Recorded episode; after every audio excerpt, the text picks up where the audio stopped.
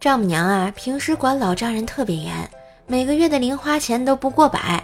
老婆呢，就是遗传了丈母娘这种良好的基因，管我也很严。我好不容易攒了五百块的私房钱，就被老丈人三言两语借走了。当时说好是半个月内还，这都三个月了，他却好像忘记这事儿一样。这五百块钱可是我好不容易攒下来的私房钱，我心疼啊。于是我每天发一个五百元的照片发到媳妇娘家的家族群里头。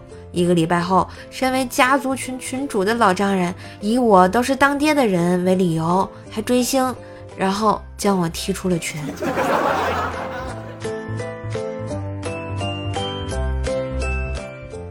去外地啊参加同学聚会，晚上没有回家，就住在了同学家里。第一次去他家。为了给他父母留下一个好印象，我特意准备了丰厚的礼物，带了十箱中华烟，又带了几个祖母绿的冰种手镯。叔叔阿姨收到了我的礼物后，当即决定让女同事离婚。吃饭期间，我们一家四口其乐融融。后来啊，我去叔叔的书房闲逛，有一本书叫《四十二章经》，我出于好奇就翻了一下，结果发现了一个存折。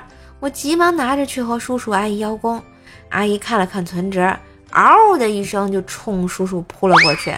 好你个老东西，居然背着我藏了几十万的私房钱，我跟你拼了！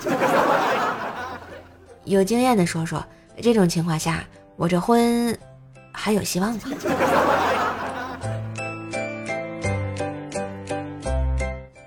晚上回家啊，爸妈正在吵架，见我回来了都不说话，看见我妈坐在那里瞪着我爸。我就问我爸：“你干什么了？惹我妈生这么大气？”我爸说：“没干什么呀，倒是你这么大了还没有媳妇儿。要是你有媳妇儿，给我们生个孩子，我们至于吵架吗？”我一听感觉要坏，老爸，你这是来了一招调虎离山啊，实力坑儿子呀！果然，我妈改瞪了我，然后完全不理我爸，直接指着我开始数了起来啊！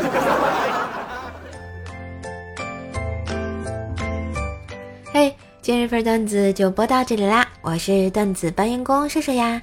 喜欢节目记得随手订阅专辑，点个小赞，打个小赏，也别忘了给专辑打个五星优质好评啊！